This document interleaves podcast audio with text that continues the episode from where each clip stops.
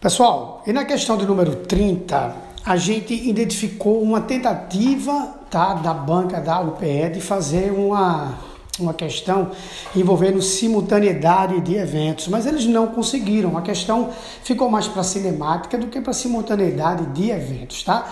Então, fazendo por cinemática, a gente encontraria o tempo gasto para esse pulso ido do ponto 1 para o ponto 2, percorrendo 390 mil quilômetros, utilizando a velocidade da luz. Encontraríamos 1,3 segundos.